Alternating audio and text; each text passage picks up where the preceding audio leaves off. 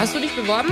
Nee, nee, nee, also ich, ich, ich kenne mich ja nicht so aus in der gehobenen Gastronomie. Das ist ja schon mal Ich die auch nicht. Voraussetzung. Es geht nämlich um den neuen Koch im Kanzleramt. Der wird nämlich per Stellenanzeige gesucht. Wie gesagt, er soll in der gehobenen Gastronomie gelernt haben, kompetent, diskret. Und die ersten Bewerbungsgespräche, die laufen auch schon.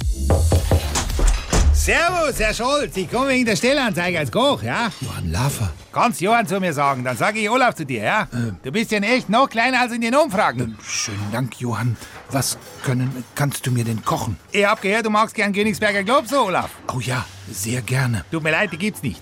Was gibt's denn dann? Irgendwas Schönes mit D. Mit Tee? Nee, D, so wie doofen Ballerschinken, Tiroler Tafelaffelmus oder Tatatiümchen auf Toast. Ach nee, das möchte ich nicht. Dann Kaiserschmarrn. Oh ja, Kaiserschmarrn nehme ich gern. Oder Kanzlerschmarrn, wie es bei dir heißen müsste, Olaf, ja? Jetzt zeig mal, wie du den Kaiserkanzlerschmarrn machst, Johann. Sehr gerne, den machen wir aber nicht am Scholz-Kohlegrill, sondern da am Herd, wegen der Herdanziehung, gell? Ähm, ja.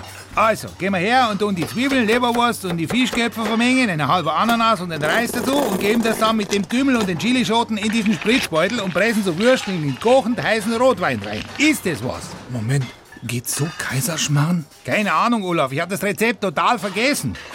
Vergessen ist gut. Du bist eingestellt.